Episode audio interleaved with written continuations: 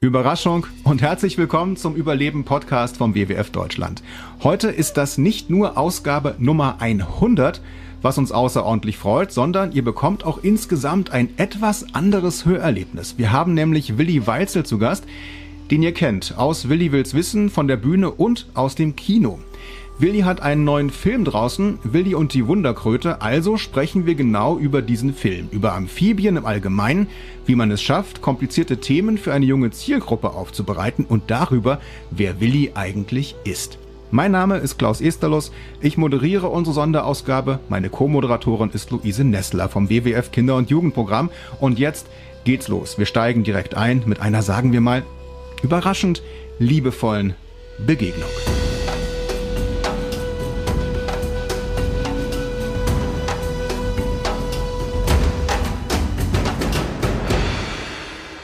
Faultiere sind so niedlich. So ein, so ein Ja. Geschenk. Sind wir schon da? Sind Hast wir du- schon mittendrin? Aber hast du denn die Liebe erklärt oder das Faultier dir? Wie, was? Wie, Entschuldigung, der Klaus Das hat mich da abgelenkt. Hat dich Was? abgelenkt, ne? In der Liebesszene. Hast du denn dem Faultier die Liebe erklärt oder andersrum? Wie war das genau? Ja, das Faultier wollte ja dann zum Schluss dann doch wieder hoch auf den Baum. Ja. Und also es ist wirklich, für mich ist es, es war wirklich so schön und ich war ja dann schon drei Wochen in Panama und habe auch meine Frau vermisst und das war Mhm. dann total schön, endlich mal so eine, so eine. Körpernähe zu haben mit einem Faultier. Zwei Fragen. Ja. Also wir können auch gleich nochmal klatschen für das, bevor es richtig losgeht, aber ich finde das ja eigentlich ganz schön. Nein, Ja. nein, die Fragen zum Faultier. Ich meine, wir können ja vielleicht das auch einfach so mit reinbauen äh, in der Post-Production. Ähm, ich finde, das ist ein schönes Gespräch gerade mit dem Faultier. Äh, aber zwei Fragen. Es, ist, es hat auch Krallen. Tut das nicht weh? Und äh, riechen die komisch? Sind wir schon dabei? Ja, okay. Ja. Lass mal so, ich mach mal so. Ja. Wir sind dabei. Also Faultier, äh, du hast eine Faultierbegegnung gehabt, die war äh, sehr, sehr, sehr warmherzig, sagen wir. Voller Liebe. Voller Liebe und, ähm, Und Erotik. und ja, Hm, die Nein, die Erotik haben wir, haben wir unterdrückt, weil es handelt sich ja um eine Begegnung mit einem Faultier innerhalb eines Kinderfilms und sie können damit überhaupt nichts anfangen. Und deswegen haben wir es nur, äh, habe ich es nur auch auf dem Kuschelfaktor einfach genossen. Und das war, es war einfach so schön. Es war wirklich toll. Innerhalb des äh, Films Willi und die Wunderkröte entspinnt sich so ein bisschen die Geschichte, dass äh, mein Handy verloren geht und auf der Suche nach dem Handy äh, treffe ich dann auf ein Faultier. Und äh, ja, das fütter ich mit so, so kleinen Pflanzenteilen. Und das klammert sich an mich wie mit, äh, wie an einen Baum. Und ja, die haben so, so Krallen, die wie so eine Gabel eigentlich aussehen. Und äh, aber die können damit schon zupacken, aber dadurch, dass das Faultier ja so langsam ist, ist es immer nur wie eine Streicheleinheit gewesen. ja. War also nicht gefährlich, meinst du?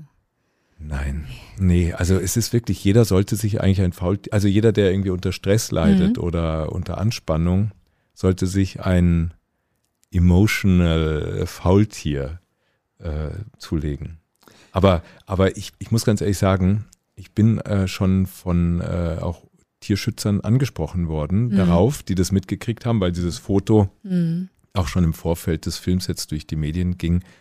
Und die sagen, es geht überhaupt nicht, dass du äh, mit dem Faultier da auf dem Arm sitzt, weil jetzt bricht dann der, der Hype aus, dass jetzt alle Kinder ein Faultier auch haben wollen. Oder äh, also erstens, eigentlich kommt man nie an Faultiere dran, weil die das ganze Leben ziemlich weit oben in den Baumkronen hocken und nur einmal in der Woche runterkommen, um ihr Geschäft zu verrichten, um dann wieder hoch in den Baum zu gehen. Das ist dann auch der gefährliche Moment eigentlich, weil sie dann angreifbar sind für, für Jäger im Wald, also für Jaguare oder so jetzt im, im Südamerika oder Mittelamerika. Und ähm, leider passiert es ja auch, dass dann, wenn, in, wenn es menschliche Siedlungen gibt, dass dann die Faultiere beispielsweise einen, äh, einen Strommast aus Holz mit einem Baum verwechseln und dann hochgehen und dann oben einen Stromschlag kriegen und runterfallen oder dass sie über eine Straße gehen und so wie bei uns die, die Rehe äh, dann einfach angefahren werden. Und ähm, bei Willi und die Wunderkröte, das ist ja ein, ein Mischfilm aus Dokumentation und Spielfilm, ist das im Prinzip eine Spielfilmszene. Mhm. Äh, und da ist, haben wir ein, ein Faultier, das vor einiger Zeit von einem Auto angefahren worden ist und das wurde aufgepäppelt, aber es war nicht mehr möglich, das auszuwildern, weil das so einen Klatsch an den Kopf bekommen hat. Mhm. Und ja, jetzt hatte ich das Privileg, mit diesem, Kuschel, äh, mit diesem Kuscheltier, mit, diesem, mit diesem Faultier zu kuscheln. Total schön. Eine, eine Geschichte der Rettung. Es geht um ganz viel Rettung. Äh, ich versuche jetzt mal die Kurve zu machen. Ja. Wir, ich muss mich Eigentlich geht es ja hier um Frösche, Mensch. Richtig, genau. es geht um Frösche. Wir retten, äh, also nicht wir, also wir auch, aber du vor allem in dem Film, da geht es um die Rettung von Fröschen. Wir reden also heute, ihr habt ihn, das ist eine komische Bewegung. Ähm, herzlich willkommen zum Überleben-Podcast beim WWF Deutschland. Heute der Versuch einer Anmoderation. Heute zu mit Gast Willi. mit Willi. Wir haben ihn alle schon sicherlich im Fernsehen gesehen und werden auch im Kino die Gelegenheit haben, nicht das erste Mal, da können wir nachher auch noch drüber reden, mhm. ähm, über äh, deine Arbeit zu sprechen und wie man ähm, Tiere rettet und was mit Fröschen und warum dann Faultier, das hatten wir jetzt gerade schon. Aber ähm, es gibt einen Kinofilm, Willi und die Wunderkröte und über den wollen wir reden. Und wenn du jetzt gerade schon so gesagt hast, ähm, das war eine schöne, schöne Gelegenheit, ein schönes Erlebnis, mit einem Faultier in Kontakt zu kommen, mhm. äh, das zu retten. Das klingt jetzt irgendwie auch, als würde es sehr viel Spaß machen. Was war mein erster Gedanke, als ich den Film gesehen habe? Also ist das eigentlich Arbeit, dieser Job? Oder hast du vor allem Spaß? Also doch, das ist meine Arbeit, aber ich habe tatsächlich das Glück irgendwie, dass das sozusagen ja, wie soll ich das sagen? Das Talent, das mir der liebe Gott in die Wiege gelegt hat, dass ich das auch im, einbringen kann, beruflich. Ja. Und, und deswegen muss ich mich äh, eigentlich relativ wenig verbiegen. Wobei ich zugeben muss, es gab in dem Film schon auch so die ein oder andere Situation, wo ich gedacht habe, boah, ey, ich bin ja eigentlich, also ich bin, bin kein Schauspieler. Mhm. Ich bin von der Ausbildung her einfach so ein Wissensvermittler. Ich bin eigentlich Lehrer, Religionslehrer. Kann euch auch gerne die Beichte abnehmen, euch beiden oder so. Nein, aber später. vielleicht später mal, ja. genau. Und, und habe jetzt für viele Szenen, weil ich dann auch mit, mit Schauspielern interagiert habe, Schauspielunterricht genommen und das war schon echt auch zäh. Also einfach nur dieses, man wartet zwei Stunden, bis das Team alles aufgebaut hat und dann muss mhm. es hm. innerhalb von zehn Minuten funktionieren und ich bin einer, der einfach nicht unter Druck arbeiten kann und das, äh, aber man sieht es dem Film hoffentlich nicht an. Ihr habt ihn ja schon gesehen. Wir ja, haben ihn gesehen, ja, ja, ja, ja. Wir haben ihn gesehen und ich glaube, man sieht es tatsächlich nicht, dass es irgendwo, also da, ja, es, es, es flutscht, ja, es läuft. Äh, smooth wie ein Faultier geht es. Von Anfang bis Ende durch. Hopst wie ein Frosch. Hopst wie ein Frosch. Ja. Wir müssen, wir müssen beim Thema bleiben. Es geht um, äh, genau. Ähm, nimm uns dann vielleicht doch am besten einfach bei der Geschichte des Films mit, der dann ins Kino kommt. Äh, ähm, wenn dieser Podcast, aus, Podcast ausgestrahlt wird, dann ist es quasi soweit, äh, könnt ihr gucken. Ähm, könnt ihr gucken. Äh, Gibt es den Film im Kino zu sehen. Ähm, genau, nimm uns doch mal mit, wie ist dieser Film entstanden? Also wie, wie kam die Idee? Wo, wie kommst du da ins Spiel? Wer hat mhm. damit angefangen überhaupt? Warum Frosch? Ja, also es ist eigentlich eine ganz lange Geschichte, aber ich hoffe, wir haben jetzt ausgiebig Zeit. Wir möchten das Sie gerne erzählen. hören. Nein, also ähm, irgendwann vor vielen Jahren, und es sind tatsächlich viele Jahre, das äh, sind über vier Jahre, da ist ein Hamburger Filmproduzent äh, nach München gekommen, hat sich mit mir auf einen Kaffee getroffen, hat gesagt, du äh, würdest, wir haben eine Idee über einen Abenteuerfilm für Familien. Und dann habe ich gedacht, boah, super, das ist ein Traum, weil ich habe ja, du hast schon mal so eine kleine Andeutung gemacht, schon mal einen, einen Film gemacht. Außerdem habe ich in den letzten Jahren viele Abenteuer gesammelt. Äh, dann habe ich gesagt, ja super, ich bin dabei. Um was geht's? Und dann sagt er, es geht um Frösche und Kröten. Dann sage ich, oh Gott, äh, bitte, also nee, also ich habe dann irgendwie mich schon irgendwie auf einem Kamel durch die Wüste reiten sehen oder mit, mit Löwen eine Begegnung haben. Aber es, es ist dann dieses Thema, es stellte sich heraus, dass äh, diese, diese Produktionsfirma sich schon seit geraumer Zeit für ähm, den die Arterhaltung von Fröschen und Kröten einsetzt, äh, zusammen mit verschiedenen Zoos in ganz Europa arbeitet äh, mit so einer Initiative, die heißt Frogs and Friends. Mhm. Ähm, es gibt in vielen Zoos wirklich so unglaublich schöne ja, Lebensräume, die man diesen Amphibien schafft, um diese Arten zu erhalten, die weltweit bedroht sind. Und das Problem ist, dass sie nie so in die Öffentlichkeit drücken, weil jeder oder diejenigen jedenfalls, die gerne in die Zoos gehen, die laufen zu den, zu den Elefanten und den Löwen und den Tigern und keiner interessiert sich so richtig für die Amphibien. Und der Gedanke dahinter war einfach, wie kriegen wir die Problematik von der Amphibien bedroht sind und, und unter der die leiden, in die größere Öffentlichkeit. Mhm. Und die Idee war es, deswegen einen Film zu dem Thema zu machen. Hätte man ja eine klassische Dokumentation sozusagen machen können und sagen, so hier ist jetzt der Froschteich in Deutschland und dann gucken wir mal, wie das in Lateinamerika aussieht, wo äh, die, die, der Pilz den, die Frösche bedroht Mhm. sozusagen. Aber wieso habt ihr den Ansatz gewählt, dann eine Geschichte zu erzählen? Also sprich, die, da gibt es das Mädchen, Mhm. das äh, selbst, also sehr aktiv ist, also eine, ähm, ich weiß nicht, wie alt sie ist in dem Film. Ich, Elf Jahre. elf Jahre, äh, in dem Film, die ähm, diesen, diesen Froschteich hat und den erhalten will. Und dann gibt es den Bösewicht, der den Froschteich zumachen Der möchte. Huberbauer. Der Huberbauer. Äh, ich könnte es nicht so schön sagen. Der Huberbauer, äh, der kommt und der will den zumachen. Das ist der Fiesling des Films und dann geht's die Reise los. Und ähm, dann gibt's diese Wunderkröte. Also ich will nicht zu viel verraten natürlich, aber ähm, ja, warum dieser Ansatz? Also warum erklärt man diese Geschichte auf Ja. die Weise? Ähm, ich, ehrlich gesagt hat mir noch nie jemand diese Frage gestellt und ich habe bis jetzt, wir haben auch nie über ein, diese Motivation dahinter gesprochen. Ja. Aber ähm, allein, wenn ich mir jetzt äh, den YouTube-Kanal von Anna und die wilden Tiere anschaue, dann, ich, ich vermute es, ich weiß es nicht genau, dann werden wahrscheinlich die, die Klickzahlen bei Anna trifft die Elefanten bei etlichen Millionen liegen und Anna trifft die Frösche. Ja, keine Ahnung, wie viele da sind. Kann ja jeder mal, mal äh, zu Hause nachprüfen, wie das Ja. ist.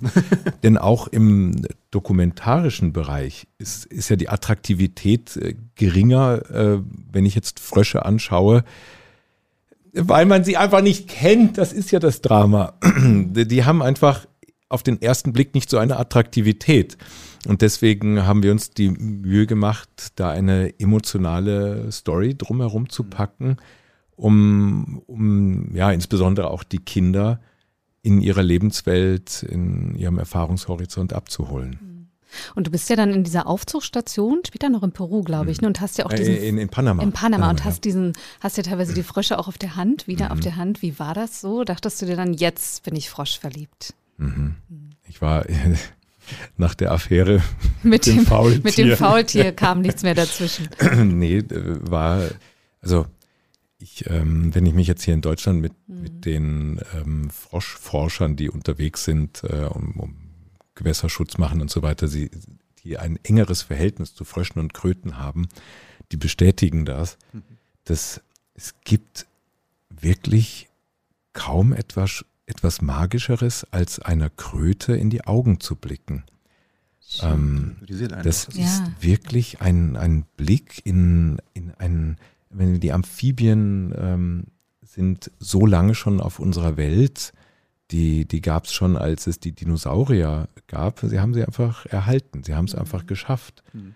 Und, und irgendwie hat man das Gefühl, boah, da schaut, also eher, es ist wenig, weniger das Gefühl, dass man selbst denen in die Augen schaut, sondern dass die einen auch anschauen und, und fast auch, ja, so tragisch fragen, hey Mensch, was machst du eigentlich? Was macht ihr mit uns? Wir sind doch so lange hier und Mhm. jetzt äh, äh, geht es uns seit einigen Jahren so schlecht, weil, weil ihr Menschen ähm, die Umwelt so ja, nicht nur umgestaltet, sondern auch einfach ja, verändert und zerstört, ähm, dass wir massiv drunter leiden. Und das finde ich einfach so spannend in diesem Film, dass du das erzählst, denn häufig hat ja Natur nicht nur mit ähm, der Natur in Panama oder Ägypten und so weiter zu tun, sondern auch mit uns hier vor Ort. Und das ist das Schöne an diesem Film, ihr fangt hier an, ne? Ihr fangt mit diesem Froschteich hier vor Ort Ja. an, um einfach auch Kindern das Gefühl zu geben, es geht hier auch um eure Natur. Wie kann ich, und dann frage ich mich immer, wie ist dann wohl der Zusammenhang? Was meinst du, glaubst du, wie können Kinder sich dann eigentlich so einsetzen? Also es gibt dann nicht jeden und jeder, der Anna hat, die dann nochmal einen Aufruf startet oder dich, die kommt. Was können, also was glaubst du, was können Kinder hier eigentlich so tun, um sich da einzusetzen? Was wäre so dein Tipp? Außer mit dir Frosch durch die Gegend zu reisen. Ja, Frosch Frosch Hals. Mann, äh, ja, was können die Kinder tun? Ich glaube, das ist, wird ja ganz schön auch an dem, an dem Beispiel dieses Films gezeigt, dass die Initiative, dass der Blick für die Probleme von den Kindern kommt und dass die Erwachsenen da stehen und ja, jetzt im Falle gibt es ja einen, einen, Widerspieler sogar, Ja. äh, der was dagegen hat und die anderen Erwachsenen sind auch eher halbherzig Ja. dabei. Ähm, Und, und ich glaube, das zeigt eigentlich auch so, wie so ein Spiegelbild auch für unsere Gesellschaft, dass die Kinder des Fridays for Future auf die Straße gehen und sagen, Leute, wir wollen, wir wollen was, aber mhm. natürlich sind es ja vor allem Kinder, mhm. die nicht alles können. Eben. Und, äh, und da braucht es einfach diesen Zusammenhalt, dass man, dass, dass vor allem die Erwachsenen versuchen, den Kindern zu helfen und sich da auch an den, ja, den Idealismus dran heften. Es gibt einfach, ich glaube auch, dass die Untätigkeit, ähm, witzig, dass jetzt, ich habe die ganze Zeit so einen Frosch im Hals. Das ist aber. es ist kein ist Wortspiel, ja, nur das ist tatsächlich so. Ja, na, es ist einfach so, ich glaube auch so, ich habe schon so den Eindruck leider, dass viele Erwachsene einfach, vielleicht auch weil sie zu viel wissen oder weil deren Horizont zu weit ist, sagen, ja, okay, was sollen wir denn eigentlich noch machen? Das bringt ja eh nichts. Äh, wie soll man den Klimawandel aufhalten? Wie soll man das Artensterben aufhalten? Das, ja, das wir haben ja ganz andere Probleme. Wir müssen uns ja jetzt hier um den Krieg kümmern und mhm. äh, das ist so überdeckt und, und das finde ich eigentlich total schade, dass, äh, dass die Erwachsenen so drauf sind und, und die sollten viel mehr auf die Kinder schauen, die, ja, man mag ihnen vielleicht unterstellen, dass das so ein naiver Idealismus ist, dass man sagt, ja, wir können die Welt verändern, aber wir können es auch. Wirklich, wir können wir es, können es und, wirklich, ja. ja. Und, und ja, und das, ich glaube einfach, also, weil du mich gefragt hast, Luise, also was können die Kinder tun? Mhm. Ja, also, die machen, glaube ich, schon genug. Mhm. Ich glaube, es liegt mehr an den Erwachsenen, mit den, mit den Kindern zusammen zu kooperieren und zu sagen, lasst uns gemeinsam was tun. Das finde ich eine schöne Beschreibung. So machen wir es ja bei uns auch. Wir versuchen Wissen zu vermitteln. Wir wollen gerne, dass die viel wissen. Du hast es, beschreibst es ja auch, du beschäftigst dich ja auch mit wahnsinnig vielen Themen. Und dann einfach zu sagen, und jetzt reißt die mit, reißt die Erwachsenen mit und zieht sie mit und geht mit dieser Begeisterung. Das ist einfach auch total schön, dass du es auch machst und sehr bestärkend. Ja, die Erwachsenen sind einfach viel zu erwachsen. Das, das, man, man, man verliert Erwachsisch. Erwachsisch. Man verliert das Kindsein so ein bisschen ne, mit ja. der Zeit. Also durch die, ja, durch das Leben, was einen sozusagen überrennt und einholt. Ne? Ähm, also äh, für, für deinen Job ist das wenn du jetzt, also wie viel Kind steckt denn in dir drin noch? Also hast du, versuchst du das extra zu bewahren? Ist das automatisch bei dir einfach vorhanden? Ähm, wie viel Kind muss man haben eigentlich im realen Leben? Ja, es ist total schwierig. Also ja. auch ich, auch ich kämpfe damit, weil Gott, wenn dann irgendwie so bürokratische Sachen vom Finanzamt kommen, mhm. dann denkst du, oh Gott, jetzt kannst du dich nicht darauf äh, berufen, dass du doch der Willi bist, sondern du musst dich da ich tatsächlich machen. Doch, mach das doch mal. mit das auseinandersetzen. Ja, schick das doch mal zurück. Genau. Ich bin Willi ja. und ich bin doch der Willi. Genau. Meldet euch in zwei Jahren ja. mal. genau sowas. ja, dann bin ich gut. erwachsen. Aber ja, auch ich wehre mich dagegen. Also, aber ja, zum Schluss sind wir Menschen doch irgendwie so, wir haben so verschiedene Schubladen auch in uns drin, mhm. so wie du, Luise. Wenn du dann zu deiner Tante kommst, dann bist du die brave Nichte. Und, äh, wer weiß. Ja, wer weiß. Und äh, wenn du abends ausgehst, bist du die wilde Luise. Und, und, und, und so, so geht's mir ja irgendwie auch, dass wenn jetzt die, Kamera läuft oder ich meinen, meinen, meine Arbeit Berufung als Willi vor der Kamera einfach ausübe, dann, dann ziehe ich einfach dieses Register, dass ich viel mutiger bin, viel ähm, offener, als wenn ich jetzt ja so ganz privat bin. Hm. Das Ist das anders? Dezent anders. Ja? Dezent anders. Dezent anders.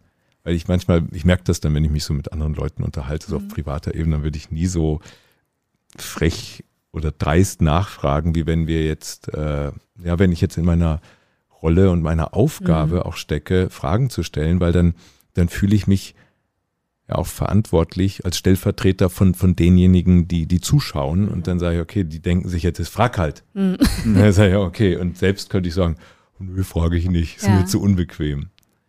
Ja, cool. Und, äh, und aber jeder, der sich sein inneres Kind nicht bewahrt, der ja, der, der, der tut mir echt leid, weil mhm. es ist so schön, einfach albern zu sein. Und Kindsein bedeutet ja nicht nur albern, es bedeutet vor allem auch, äh, ja, an einen Optimismus in sich zu tragen und nicht zu glauben, dass, dass, mhm. mhm. dass alles den Bach runtergeht.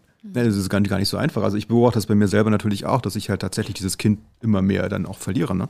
Ähm, du machst es ja schon eine ganze Weile. Also wir kennen dich jetzt aus wirklich, also ich habe nochmal nachgeguckt, das sind ja gefühlt ta tausende Folgen von Will die Wills wissen. Also okay, alle Themen von querbeet durch die ganze äh, Galaxie von Themen, die man da, die man da finden kann. Also äh, gibt es eine Veränderung? Also dein, als du angefangen hast, bis heute gibt es eine Veränderung in dem, wie Leute das wahrnehmen, was du tust? Also haben sich die Kinder verändert, die, die, die Zuschauenden? Mhm.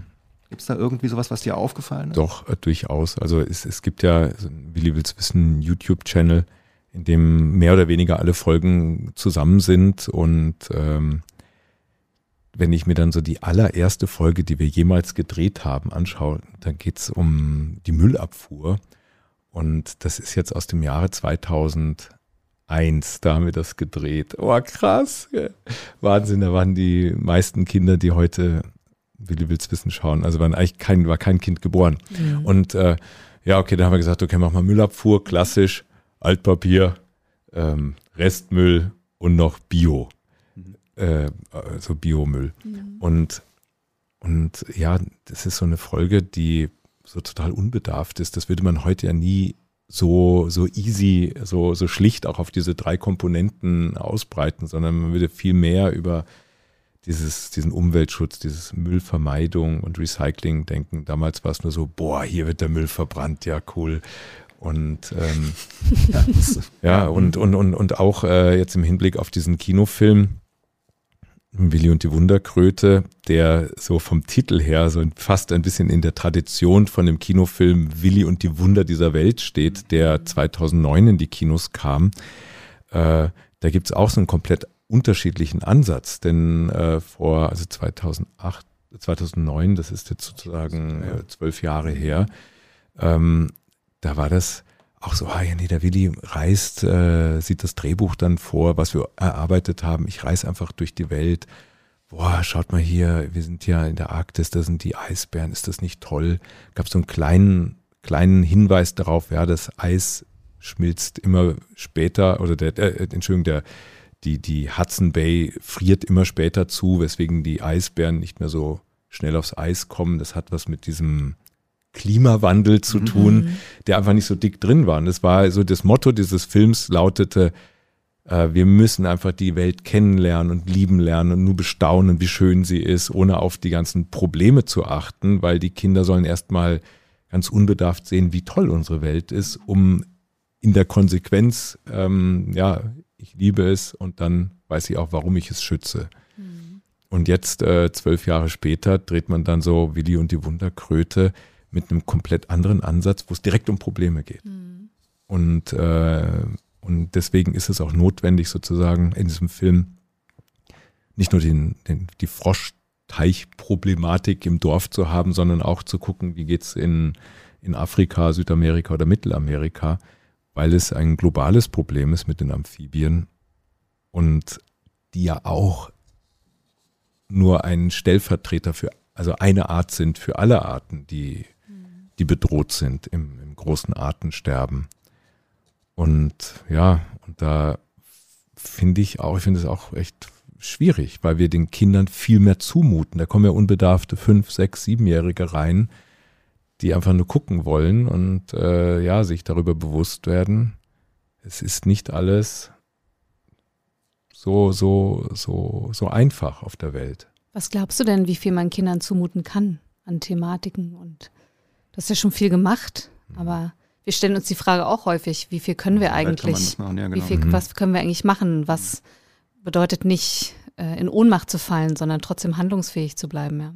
Das ist, glaube ich, das mhm. Wichtige, mhm. dass man halt den Kindern, jedes Kind ist ja auch unterschiedlich. Mhm. Aber wenn man jetzt so in so einem Massenmedium etwas macht, muss man halt irgendwo so den goldenen Mittelweg kriegen, um ja alle Kinder zu erreichen. Und ähm, ja, ich finde es schwierig. Also ich meine, man sollte ihnen wirklich erstmal nur Lebensfreude schenken und, äh, und Neugier, weil, ähm, weil wenn ich sie mit den ganzen Problemen zuballere, dann, dann machen die zu, dann wollen sie es auch nicht mehr hören. Die wollen sich ja nicht damit beschäftigen, mit den Problemen, sondern erstmal nur Eindrücke sagen, Mama, das macht mir Angst, das will ich jetzt nicht. Mhm. Weil das wäre die komplett falsche ähm, Auswirkung, wenn man das, wenn man das macht. Und deswegen muss man da echt sanft vorgehen und trotzdem irgendwie so den Realitätssinn bewahren. Aber wenn man jetzt mal abseits von Umweltthemen jetzt gerade dieses aktuelle äh, mhm. Kriegsproblem, diesen Krieg in der Ukraine äh, anschaut, dann ja, kann man den Kindern auch nicht diese ganze Brutalität zeigen, sondern es muss so dosiert sein. Nee, die kommen, ja, weil da drüben geschossen wird. Punkt. Mhm. Also irgendwie so, das reicht. Mhm. Mann, ist das doof. Denn nicht lustigere Themen hier. Nein, da, lass uns mal ein lustigere Nein, ich finde das Thema, das, das, ist ja dann, genau, der, der Film ist ja das, was dann auch was Motivierendes mitgibt. Und, ja, genau. Und das finde ich auch toll. Ja. Und das, deswegen, deswegen bin ich so happy, dass, äh, also ich bin, äh, da haben ja vier äh, Drehbuchautoren äh, mitgewirkt ähm, und ich durfte auch einen gewissen Einfluss haben, ähm, dass wir zum Schluss die Kurve kriegen und äh, ich, ich sage jetzt nicht, äh, wir können ja jetzt nicht über das Ende äh, Nein. reden, aber sagen wir es mal so, die Stimmung vermitteln und das ist doch eine, eine gewisse Zuversicht und die ist so, so wichtig. Weil, weil gerade auch jetzt in der Zeit, wo die Eltern so, so ja, selbst verunsichert sind und gar nicht wissen, wie kann ich meinen Kindern eine Sicherheit geben, ist es so ein einfach so wertvoll an diesem Film, dass man da mit einem Gefühl rausgeht, ja, wir können es schaffen. Und wir können es wirklich schaffen. Natürlich, ja. Also, das zeigt dein Film einfach total, ne? Es ist nicht nur der Teich hier vor Ort, sondern ja. jeder macht was Kleines und kann was Riesengroßes bewirken.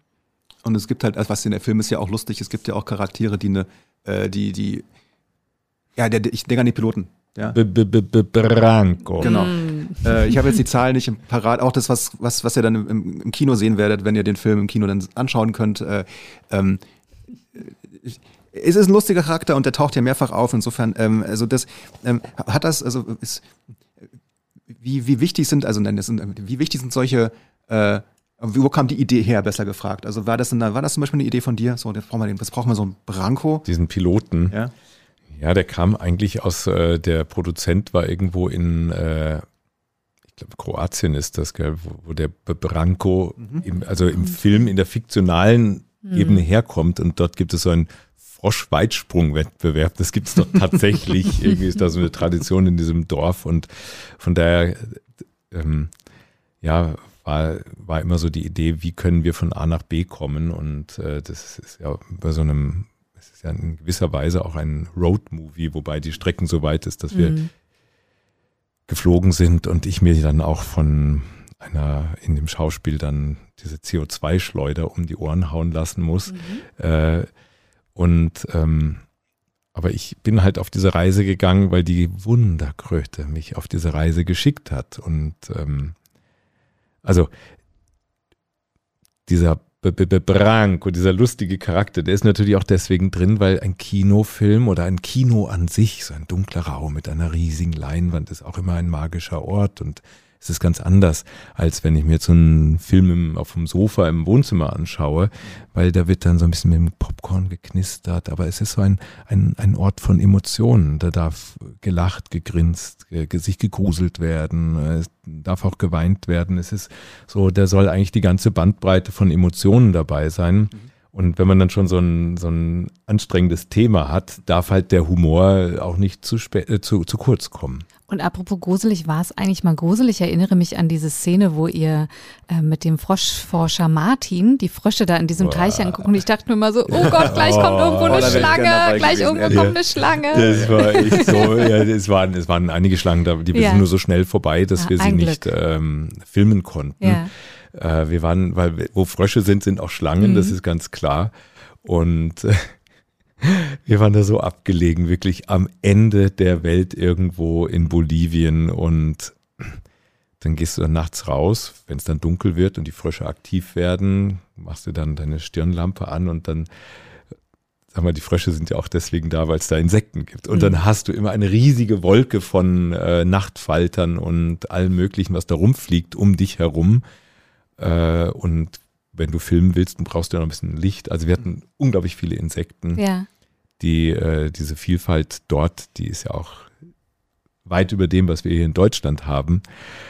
Und, und das war irgendwie so ein Vogelspinnengebiet. Oh Gott, also das, ähm, selbst der Martin Jansen, ein gestandener äh, Professor, dessen Forschungsgebiet das ist, der hielt sich dann an so einem Baum fest und redete mit mir irgendwie so nachts um eins. Ich so, Martin, ganz langsam die Hand zurück, ganz langsam zurück, weil er direkt sich neben einer Vogelspinne festgehalten hat. Oh.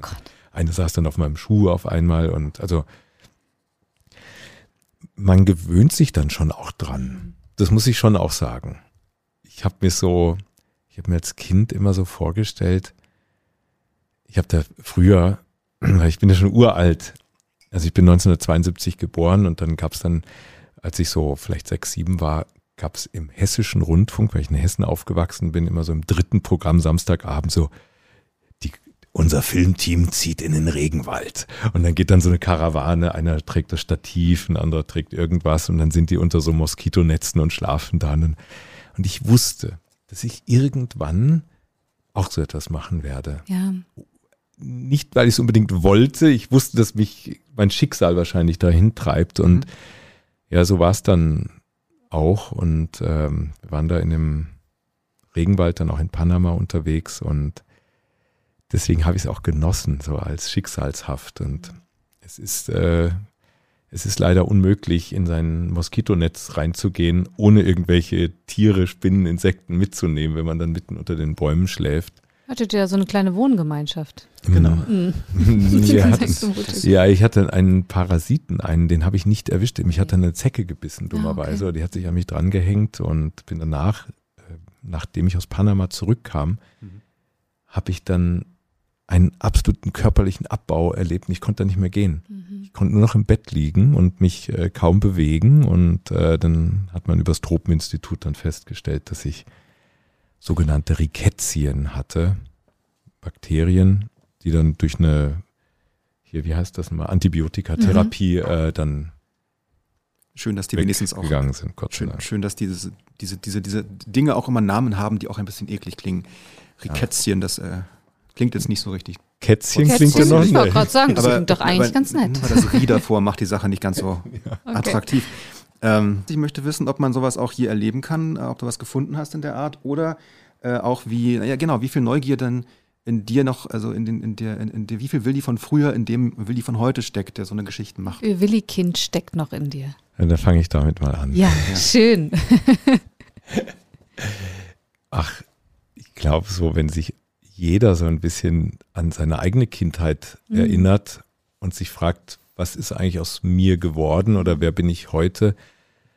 Ich glaube, am, am wohlsten fühlt man sich doch auch immer, wenn man da andockt, wo man, wo man groß geworden ist. Und ähm, ich bin weitgehend in unserem kleinen Dorfladen groß geworden und da war es, da ging es immer darum, einfach nur mit Menschen zu reden weil man einfach mit denen geredet hat. Damals hatte man noch mehr Zeit. Da sind die Leute reingekommen, um sich zu informieren bei uns im Laden, was es Neues gibt. Und, ähm, das mache ich eigentlich immer noch gerne. Einfach wirklich mit Leuten reden. So, manche mögen es Smalltalk nennen, aber irgendwie das, ich habe das Gefühl, ich brauche das ist wie so ein Lebenselixier. Und, äh, und da einfach relativ schnell auf einer persönlichen Ebene auch nicht nur so ein schönes Wetter heute, Mhm. sondern irgendwas zu reden, ähm, vertrauensvoll, so im Zusammenhalt unter Menschen. Und, ähm, und das, das, das steckt immer noch in mir. Ich bin als Kind überhaupt nicht so neugierig gewesen. Das, das muss ich auch sagen. Ich habe ähm, dadurch, dass meine Karriere als äh, Edeka-Chef irgendwie vorgezeichnet war, Ja. äh, war es relativ klar, dass ich, ich hatte mir meiner Oma ein Versprechen gegeben, gesagt, versprichst du mir, dass du den Laden übernimmst? Nein, So einen ganz kleinen Dorf. Ja, dann gesagt, ja, Omi, das mache ich. Und lieber Omi, wenn du jetzt zuhörst, ich meine, du hast es ja eh schon beobachtet aus dem Himmel, es ist dann ein anderer Weg. Und es ist ja auch zugunsten des Geschäfts gegangen, weil ich bin einfach kein Kaufmann. Mhm. Weil ähm, ich bin da einfach ein, mein Bruder ist ein super Kaufmann. Der könnte jetzt dir noch nebenbei diesen Bären hier verkaufen. Bären verkaufen. Ja. ja. Mhm. Schön. Ich könnte dir höchstens einen Bären aufbinden. Wie, wie kam das denn? Also wie hast du, wieso ist denn der Weg dann, dann in deine Richtung gegangen, die du ge- gegangen bist? Also du bist dann, du hast Praktika gemacht, glaube ich, habe ich gelesen, ne? Medienkram und dann Mhm. kamst du irgendwie zum Fernsehen. Ähm, Und dann hat irgendjemand gesagt, ach guck mal, der, der ist ja lustig, den stellen wir erstmal vor die Kamera und mhm. dann fangen wir an, Willi will's wissen zu machen. Ich glaube, meine Mutter hat mich, äh, jetzt kriege ich eine Träne ins Auge, aber ich glaube nicht, dass das jetzt mit dem Inhalt des Themas zu tun hat. Aber vielleicht, weil ich jetzt sentimental an meine oh. Kindheit denke. Äh, meine, meine Mutter und mein Vater, die haben mich so in der vierten Klasse voll getriggert. Die haben dann gesagt, ja, was willst du jetzt machen nach der vierten Klasse? Mhm. Willst du auf die Gesamtschule gehen? Dann machst du dann äh, die Hauptschule oder den Realschulabschluss und dann kannst du einen Beruf lernen, einen Handwerker hier zum Beispiel. Oder ähm, wenn du da aufs Gymnasium gehst, dann, ja, das wird dann nicht so leicht von der Schule. Aber wenn du das durchhältst, dann kannst du alles machen, was du willst. Echt jetzt? Nee. Was? Das hat irgendwie sowas. Also ich war kein guter Schüler auf dem Gymnasium, aber ich wollte unbedingt diesen Weg gehen, weil ich wusste, ich könnte dann alles machen, mhm. was man will. Und das ist ganz schön schwierig, wenn man dann irgendwann Abitur hat und denkt, okay, ich machen wir mal alles. Äh, mhm. stehen ja einige äh, davor alles, ja. vor dem Problem und dann sagen, was kann man jetzt eigentlich machen? Und äh, ja, insofern ist da dieser Journalisten- oder Reporterberuf äh, super gewesen und dass dann natürlich noch dieses Geschenk mit Willi Wills Wissen dazu kam. Ich war vorher ähm, ganz klassisch habe ich so als Reporter bei der Lokalzeitung gearbeitet, dann bei, äh, dann habe ich als Student, äh, ich habe dann Theologie in München angefangen zu studieren, habe ich bei der Münchner Kirchenzeitung äh, gearbeitet, beim Studentenradio und habe mich dann beim, beim Hörfunk beworben und bin da beim Kinderfunk gelandet. Und gar nicht aus dem Grund, dass, dass ich das eigentlich wollte. Ich wollte eigentlich so ein cooler Natürlich DJ. Es ist 6.45 Uhr, äh, Stau auf der A9 und äh, wir hören jetzt Roxette oder irgend sowas, sowas wollte ich sagen. Und aber ich war einfach überhaupt nicht cool. Also ich bin bis heute nicht cool. Und äh, ich bin auch nicht so schlagfertig wie so ein Radiomoderator. Und, und diejenigen, die mich da gesehen haben, haben dann gesagt, ach, geh du doch äh, zum, zum Kinderfunk. Mhm. So, oh Gott, bitte Kinderfunk jetzt. Mhm. Ähm, aber irgendwas haben die in mir gesehen, dass das klappt und ich bin da hingekommen und ich war da, da wusste ich, da bleibe ich und habe dann fünf Jahre als Reporter mit Kindern für Kinder gearbeitet und dann war es auch nicht so eine große Umstellung dann bei Willi Wills Wissen, als das, als die jemanden gesucht haben, da Hallo zu sagen und da weiterzumachen. Das war, das konnte ich schon von Anfang an, ohne so, ja.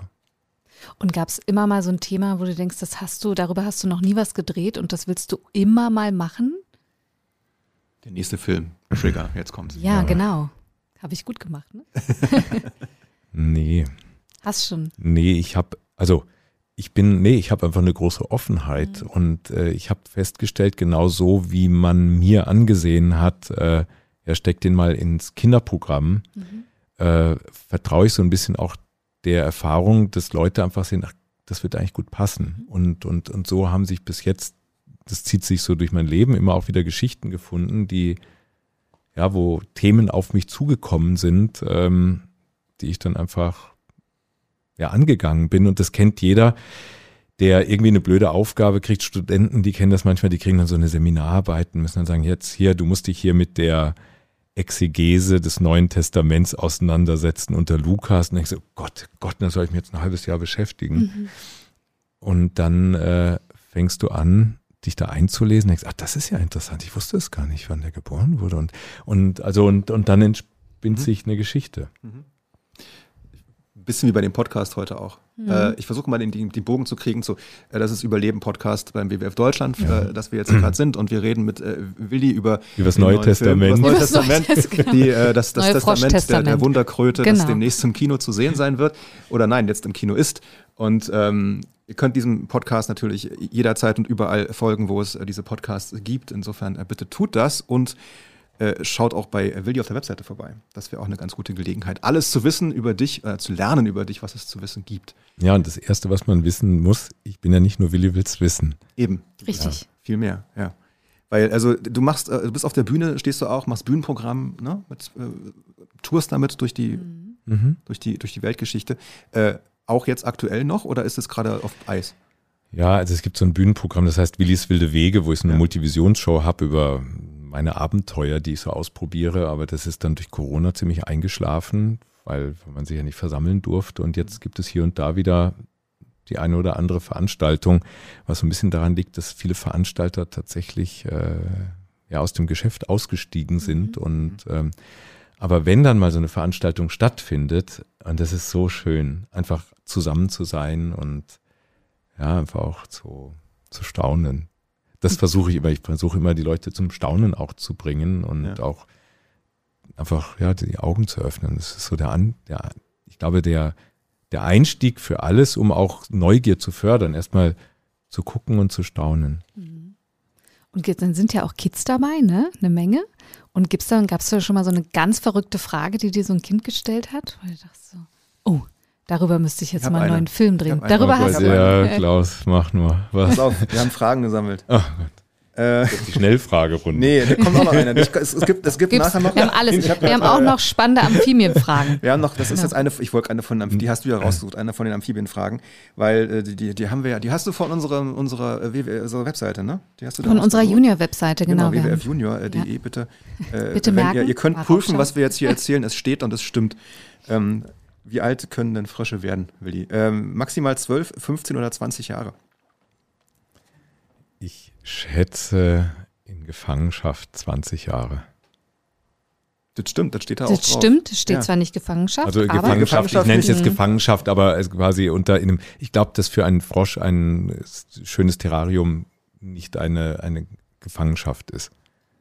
Ja, natürlich sollten sie in freier Wildbahn laufen, leben. Äh, äh, ich glaube, darum dadurch, dass wir der uns ja. Aktionsradius da geringer ist, aber von als andere Tiere, oh Gott, jetzt habe ich bestimmt was ganz Falsches gesagt, aber Nein. sagen wir das es mal klang so. plausibel für mich. Ja, also das ist, äh, da steckt sehr viel mehr Froschwissen drin, als ich bisher habe.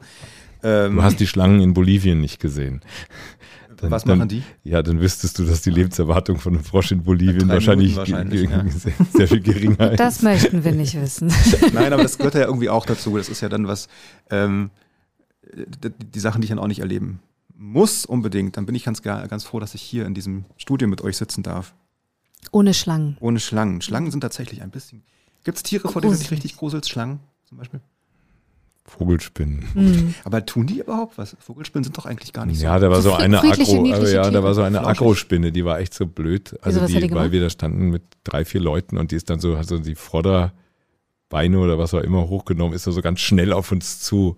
So wie in diesem Horrorfilm Tarantula, an den ich mich dann erinnern musste. Die wollte auch ins, Fi- in den Ja, die Film. waren Die hat gedacht, schnell, jetzt genau. mach doch endlich mal einen Film Ja. über Spinnen, über die Wunderspinne. Wir wollten sie dann noch einfangen, um irgendwie was Mhm. Dramatisches noch zu Mhm. produzieren, aber Die gedacht hat, gar keine Lust. da hat sich keiner getraut.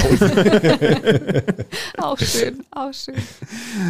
Ähm, Und hast du noch eine Amphibienfrage? ich hatte total viel, die sind ja dank dir dann auch hier. Ich, hab, ich kann sie ja vorlesen. Das Mhm. ist ja, das Schöne. mach mal. Jetzt Mach bin ich mir mal. gespannt. Jetzt bin ich mega gespannt, ja.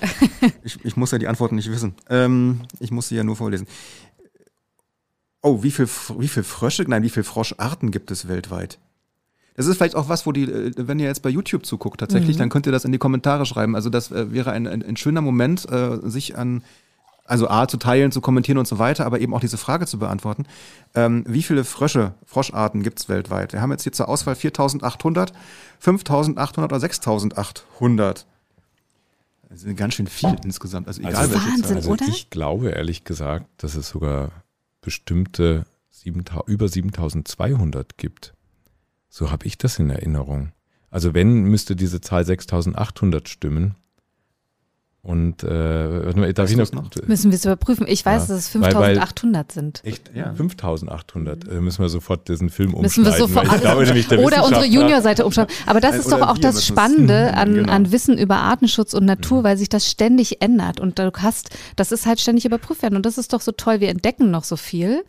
Ja, aber das Genau. Tragische an dieser Veränderung ist natürlich auch, dass, äh, dass es viele Froscharten gibt, die, die aussterben. Mhm. Und die deswegen, deswegen verändert sich das ja einfach, die deswegen nicht mehr vorhanden sind. Und andere, die sind noch gar nicht bestimmt, Ja, Trotzdem die sind noch gar ja. nicht gefunden und, äh, ja, und sterben vielleicht schon aus, ohne dass Ohne dass wir es wissen. sie gesehen haben überhaupt. Das ist ja das Dramatische auch an der Stelle in äh, Panama, Mhm. in dieser, den, den Containern. Also, Mhm. ja, wie gesagt, ihr müsst den Film anschauen, damit ihr wisst, worum es geht. Aber eben Unbedingt. Frösche sind eben äh, ja auch dadurch bedroht, in dass, dass es diese, dieses einen Pilz gibt, der dann irgendwie diese Haut befällt. Dann können die nicht mehr atmen, weil Mhm. Frösche durch die Haut atmen. Mhm. Und das ist, ähm, das, das sind so hochdramatische Dinge, die man sich, glaube ich, nicht unbedingt im normalen täglichen Leben bewusst macht. Und das, da hilft dann mhm. eben der Film dabei. Ähm, ja, und, und immer wieder, zuletzt geht es ja darum, dass auch die Frösche nur ja, eine Rolle in der, in der ganzen, in der, in der, in der Kette oder in der Ver Vernetzung von uns Lebewesen spielen. Und ähm, weniger Frösche bedeutet mehr Mücken. Das nervt uns in Deutschland. In den tropischen Ländern bedeutet das vielleicht mehr Malaria. Mhm. Ähm, das sind alles so ja, so Faktoren, die dann zusammenspielen. Ihr beschreibt das so schön so als so einen gesamten Baustein und wenn man einen Baustein aus diesem gesamten mhm. Bau rauszieht, fällt eben vieles zusammen, ja? Ja, das, ich, ich habe mich da fast noch so ein bisschen gewehrt dagegen. Ich wollte es noch ein bisschen, noch ein bisschen konkreter äh, mhm. formuliert haben, weil jeder kennt ja so diesen Jenga-Turm. Ja, genau, und daran musste ich mhm. auch denken und fand es ja. eigentlich eine super Beschreibung. Diesen Holzturm ja. und dann ziehst du, aber es fällt ja nicht der Turm sofort um, wenn eine Art äh, mhm. raus gezogen wird. Aber wenn die, wenn die Schlüsselarten hm. dann kippen irgendwann, weil jetzt vielleicht ist es der Frosch, vielleicht kippt da noch nicht alles, aber wenn dann irgendwann mh, hm. eine sehr wesentliche Art äh, ja. ausstirbt, dann, dann kippt alles um. Ja. ja. ja. Komm, mach lieber die lustigen mach Fragen. Mach mal Fragen, Frösche. genau. Ja, Lass uns mal jetzt nicht immer so dramatische Fragen stellen. Ich, ich hätte auch gerne noch Survival-Tipps nachher. Also für den Fall, dass ich mal zufällig im. Wie fühlt es sich an, einen Frosch zu küssen? Ich habe keine Ahnung. Hast du nicht gemacht? Nein, noch nicht. Aber die sind ja die, sagt mein Coach. noch. Ja, aber die sind die glitschig? Also die sind doch oder sind die trocken? Also ich habe mal eine Schlange angefasst, die war erschreckend oh, trocken. Gott, Klaus. Ja. Aber also Kröten, Kröten beispielsweise. Also die, die müssen, die Frösche müssen ihre, ihre Haut auch feucht halten, um mhm. eben zu atmen. Mhm. Ja. Und äh, deswegen brauchen sie so einen gewissen Schleim, aber es ist jetzt nicht so, wie man sich so, so, so glibberschleimig das Ganze vorstellt. Auch, auch Kröten, die sind eher lederig, aber auch die, ähm, die Kröten haben ja Warzen und so, sind eher so ein bisschen faltig, weil die versuchen so, dass die, die Luftfeuchtigkeit oder Feuchtigkeit vom Boden oder vom Regen auf ihrer Haut zu halten, auch um atmen zu können. Manche können fliegen, habe ich gelernt. Mhm. Und es gibt welche, die ihre, äh, nach, ihren Nachwuchs äh, in, in, einem Beutel ausbrüten. Mhm. Es gibt auch welche, die im Mund brüten, glaube ich. Aber das, mhm. äh, ja, das. Äh, also. Ja, sie sind dieses, so eine unglaubliche Artenvielfalt, also eine, eine Vielfalt innerhalb der, der Art. Ja, sagt man dann, das ist eine Artenvielfalt eine Artvielfalt. Eine Artvielfalt der Frosch. Ich finde das so toll, weil Frösche sind einfach so unfassbar spannend, ja. Ja, aber wirklich. Sie sind wirklich spannend. Es ist aber auch so komisch, gell? Überall, wenn du jetzt durch die Fußgängerzone gehst, dann jede Apotheke hat irgendwie so, hey, der Frosch, so als Werbeträger ja. und so weiter. Mhm. Aber wenn es dann um echte Frösche oder Kröten gibt, ähm, Klaus, du hast das eben einmal angesprochen, wo, wo es um so einen Vergleich gibt, wo, wo findet man solche Landschaften beispielsweise in Deutschland? Das frage ich mich halt auch immer. Also, weil mhm wir Menschen haben uns einfach so ausgebreitet und die Böden versiegelt und das ist einfach, genau. also das ist halt auch so der Unterschied zwischen Amphibien und einem Fuchs, weil wenn du da irgendwo an den Waldrand dein Haus baust, dann, ja okay, dann verliert der Fuchs seinen Bau, dann zieht er 500 Meter weiter, gräbt sich sein Loch, aber Amphibien sind nicht so flexibel, die sind einfach an diese Standorte gebunden. Wir sitzen ja hier in Berlin und der Fuchs ist ein schönes Beispiel, weil Fuchs ist ja quasi, der, der wohnt ja hier nebenan. So, die rennen ja mhm. über den Hof hier mhm. zum Beispiel.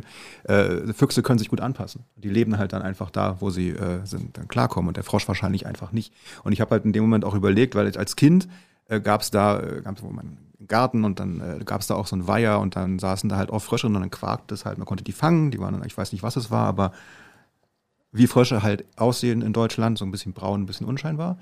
Das gibt's nicht mehr. Da ist kein Frosch. Der, der, der, der Teich ist noch da, aber der Frosch ist nicht mehr da oder gar kein Frosch.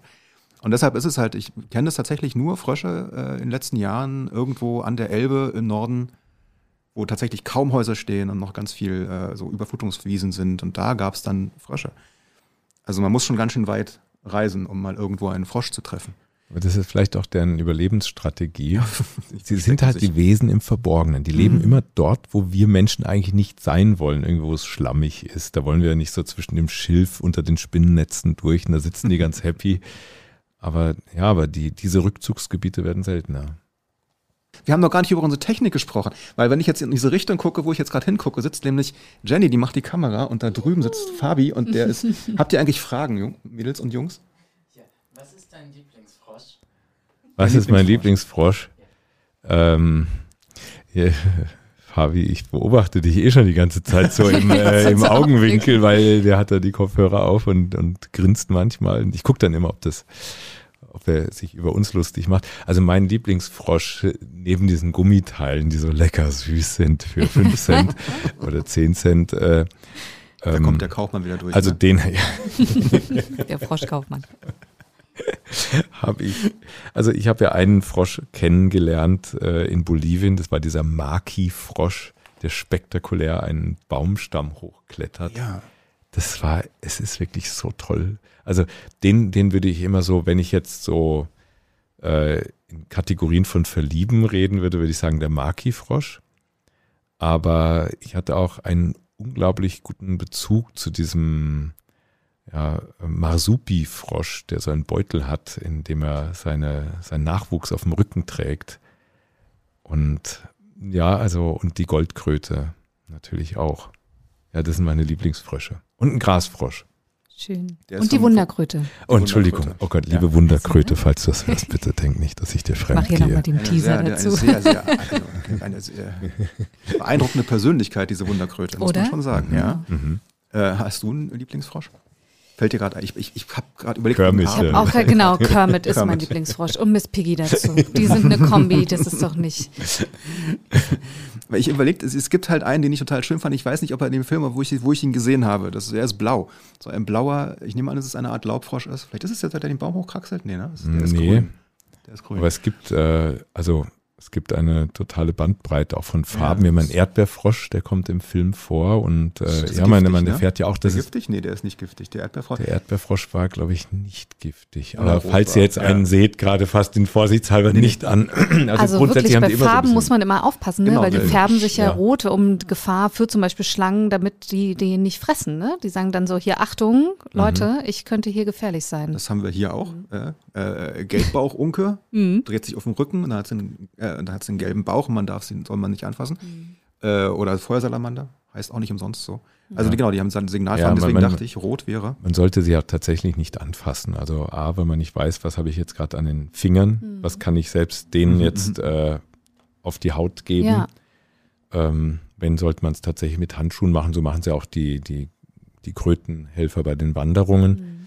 Und äh, natürlich auch, äh, weil auch unsere Frösche dezent giftig sind. Also sollte niemand jetzt mit dem Frosch spielen und sich dann im Auge reiben, dann kann das durchaus Reizungen Mhm. verursachen. Wir müssten eigentlich noch mal eine, noch eine Runde machen beim nächsten Film, wenn es noch äh, Froschfilm 2.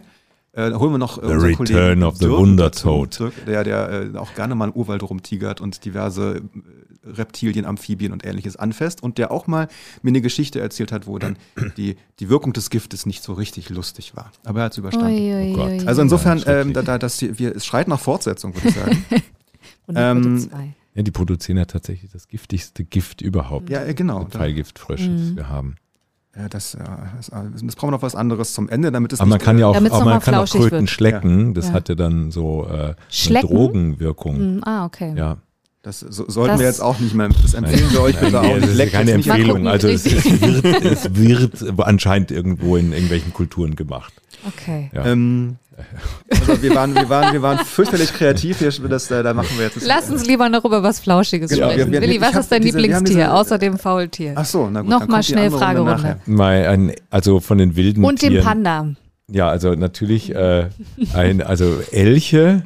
Elche sind meine Lieblingstiere, Oh, weil cool. die so tolle. Lippen haben und also so Knutschlippen und einfach so imposant sind. Das Die finde ich schon, die sind so sind riesig äh, auch, ne? sensationell. Ja. Und ich bin dann eher so Katzenmensch. Wir haben zwar keine Katzen, aber Mhm. Ja. Wenn du könntest, würdest du den Elchengarten stellen. das wäre. Die kommen das doch auch. Ja, richtig, genau. Der Elch kommt zurück. Richtig. Also wir haben, wir arbeiten ja auch zum Elch und es gibt einen, der heißt, weißt du den Namen, wie der heißt, bei uns um die Ecke? Bert. Bert Und ist der ein Elch, sucht- der wohnt bei einer Kuhherde in der Nähe von Potsdam. Also ist nicht weit weg. So, das ist der, der ist jetzt als einziger Cool. sesshaft inzwischen. Und es ne? gibt eine schöne Liebesgeschichte dazu, Ja. denn Bert sucht seine Bertha. Ja, Mhm. aber er hat noch keine gefunden. Die kommt Ja, vielleicht über. hoffentlich, hoffentlich geht er nicht in die Kühe ran. Nee, ich glaube, der, Ich glaube, Ja. die. die, der. Das ist eher auch so eine. Wohngemeinschaft Ja, dort, so genau. die, die, die Übrigens, äh, wo ich jetzt gerade hier diesen Panda sehe, ähm, meine Frau, wir haben, wir haben drei Kinder und äh, meine Frau hat neulich ein Gespräch äh, belauscht zwischen meiner jüngsten Tochter, die ist vier, und ihrer Cousine, die ist fünf. Und die Cousine, die leben vegan. Und, äh, und dann ging es darum, dann hat die vegane Cousine gefragt, ob sie Fleisch isst. Und dann hat sie gesagt, ja, aber nur Panda-Fleisch, weil sie immer so kleine Salamiwürstchen isst, wo so ein Panda von WWF drauf ist. Und Da Ja. ist aber kein Panda drin. ja, ja, aber es war ihr, sie dachte, das so wäre. Panda-Fleisch. Und jetzt, wir haben es jetzt erklärt. Sehr gut. Danke. Ja. Danke, Gut. Willi, dass du auch das übernommen Ja. hast. Dankeschön. wir, wir, wir lernen viel. Ähm, ich, ich weiß nicht, wollen wir die Schnellfragerunde machen? Die Jetzt haben wir uns machen wir extra irgendwie- ausüberlegt. ja. Wir haben uns extra Fragen überlegt, Mhm. die nur mit Ja und Nein zu beantworten sind, damit wir noch zu einem äh, fluffigen Ausstand. Kann nicht unter Druck arbeiten. Steht hier nicht mit drauf. Kann ich noch was Steht hier nicht mit, haben wir uns nicht Kann drauf ich- vorbereitet. ich- wir ich- dachten, hast du die da auch stehen, die Fragen zufällig? habe ich Alle? stehen. Ja, Willst du vielleicht die erste stellen? aber die haben wir ja vielleicht schon gestellt, ne? wir haben einige vielleicht schon angerissen. Okay, Kann aber sein. wir fragen dich jetzt nochmal schnell. Ja. Willi, hast du schon mal bei einem Dreh Angst gehabt? Ja. Next. Da willst du aber gerne wissen, was das war. Ja, aber es ist nur eine Ja- und Nein-Fragerunde. Schnellfragerunde. ja aber du jetzt zum Beispiel auch äh, Ja mit äh, je, Ja wegen der Vogelspinnen, Siehst du, haben wir schon geklärt. der Next. Jaguare. Konntest du schon mal eine Wissensfrage nicht beantworten? Ja, ähm, wie funktioniert eine Versicherung? Darüber wollten wir mal eine Willi Wills Wissen Folge machen, das ist irgendwie gescheitert. Auch schwer. Kann ich mir eigentlich Lieblingsfragen aussuchen? Nein, klar, natürlich. nächste Doch. Frage. Nein, okay, gut, dann. Äh, Der beste Platz der Welt außer zu Hause.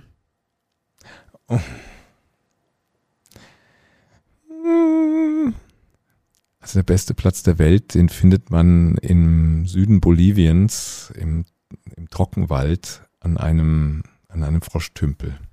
Oh, das ist ja schön. Ja, das ist wirklich, wenn man einmal dort war, möchte man Das eigentlich immer echt- dorthin zurück. Das ist echt echt, erwischt, das beeindruckend, Froschthema. ne? Ja, mich jetzt auch. Dich nicht? bin Doch. mich, mich noch, ich, ich, ja doch, mich auch so, doch, so 75 Prozent. 75 Warte, Prozent Frosch. wir, haben noch, wir haben noch zwei Minuten. Genau, pass auf, Frage. äh, ist, jetzt kommt eine gemeine Frage. Pass auf. Bist du irgendwann zu alt für Kinderthemen?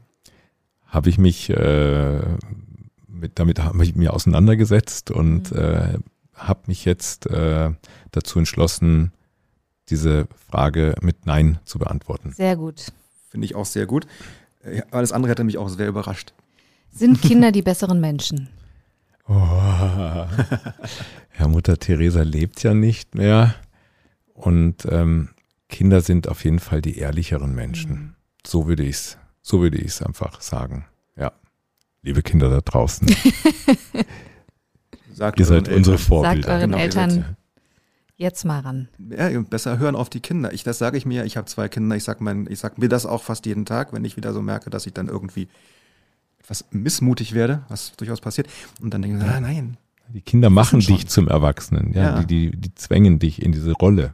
Naja, vielleicht äh, sollten sie ja nicht machen. Dann vielleicht sollte ich dann lieber das Kind mehr wieder raus. Das hatten wir vorhin ja auch schon. Es ist, es ist in der Theorie ist es einfacher als in Mhm. der Praxis. Ähm, hier haben wir noch eine. Also dann, äh, wenn du, würdest du gerne mal was ganz anderes machen, so für ein paar Jahre, also was, keine Ahnung, Bürojob, irgendwie was komplett anderes. Ja, ich glaube nicht für ein paar Jahre, aber ich habe äh, bei uns im Dorf gibt es so einen kleinen Edeka-Laden. Und Da kommt so, da habe ich neulich schon mal mit der. Chefin geredet, ob sie sich vorstellen könnte, ob ich da nicht so ein bisschen mitarbeiten könnte, so auf 450 Euro Basis. Mhm. Und was sagt Ähm, sie? sie hat gesagt, ja. Ja, schön. Und ich habe jetzt eigentlich, das war noch, als man Mundschutz tragen musste, und dann habe ich Mhm. gesagt, jetzt wenn ich jetzt Mhm. nicht äh, jetzt acht Stunden mit Mundschutz rumlaufen muss, Mhm. dann schaue ich mal, dass das was wird. Ja, Und dann also kommen wir das alle wäre, einkaufen wenn, wenn wär's, wär's diese Nummer so, irgendwie so Regale auffüllen, ein bisschen mit den Leuten reden. Das will ich total gerne machen. Schön. Aber nicht an die Kasse, das, das ist so schwierig. Das habe ich mal gemacht, das ist tatsächlich nicht so lustig. Aber schätzt es nicht schön, wo so zwischen Äpfel und Bananen mal so eine Doch, Runde an der über Kasse Frösche reden? Ich. Das finde Ja. ich auch gut. Ja. Oder manchmal sind ja auch Frösche in Bananenkisten, äh, Frösche nicht, aber Spinnen in Bananenkisten drin, das ist auch Gibt es auch schon und Schlangen Ja, auch, ne? Sehr riskanter Beruf. Siehst du? Ja. Aber an der Kasse sitzen kann ich tatsächlich nicht empfehlen. Ich habe das mal ein halbes Jahr gemacht. Das war nicht mein schönster Job. Ähm, wie kriegen wir jetzt Stell ich mir jetzt gerade so vor. Ja, so- ich hatte so einen ja. grauen Kittel an mit so Oh. rosa äh, Dingern. Wie Und heißt jetzt das? bist Schulter. du schwarz-weiß geworden. Ja, heute nicht, aber wir hätten, ähm, genau, wir sind jetzt hier schwarz-weiß, besser als grau und rosa als Mischung. Äh, ich ähm, würde dir sehr gern Danke sagen. Es war ein sehr schönes Gespräch, es hat Spaß gemacht. Vielen, vielen Dank. Ich hoffe, ich habe euch nicht zu so voll geblubbert. Nö, dass ich da- Überhaupt nicht. ich finde, wir müssen Ja. gar nichts schneiden. Das war komplett so, wie es Wir machen Das war- alles genauso. Es war einfach perfekt. So kann das weitergehen. Ähm, Nein, also Dankeschön. Ich habe mich auch ganz wohl gefühlt. Ich hatte jetzt so ein bisschen Angst, hier so von euch in die Zange genommen zu werden. Aber ähm, vielen Dank für die wohlwollenden Fragen. Ist die Sitzposition doof so? Also Nee. hätten wir uns anders hinsetzen sollen. Nein, Nein. nein. Ich habe dann ja gemerkt, dass es äh, eher eine, um jetzt die Klammer zu kriegen, fast so ein bisschen wie mit dem Faultier war, so kuschelig.